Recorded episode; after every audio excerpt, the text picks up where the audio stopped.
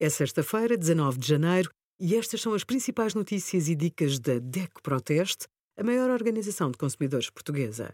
Hoje, em DECO.proteste.pt, sugerimos discos externos SSD, quais os melhores e como escolher, aspiradores duram 6 a 12 anos para 84 mil consumidores e até 20% de desconto em cobertores na Blanqui com o cartão DEC Proteste Descontos. Há zonas de restauração em locais de comércio, festivais de música e até padarias que já só aceitam pagamentos em multibanco ou MBWay.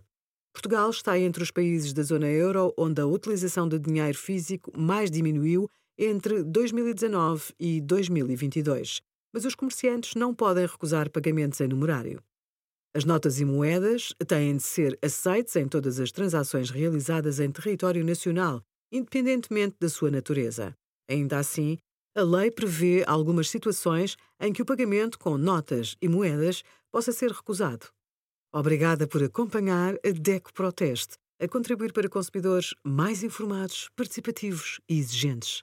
Visite o nosso site em deco.proteste.pt.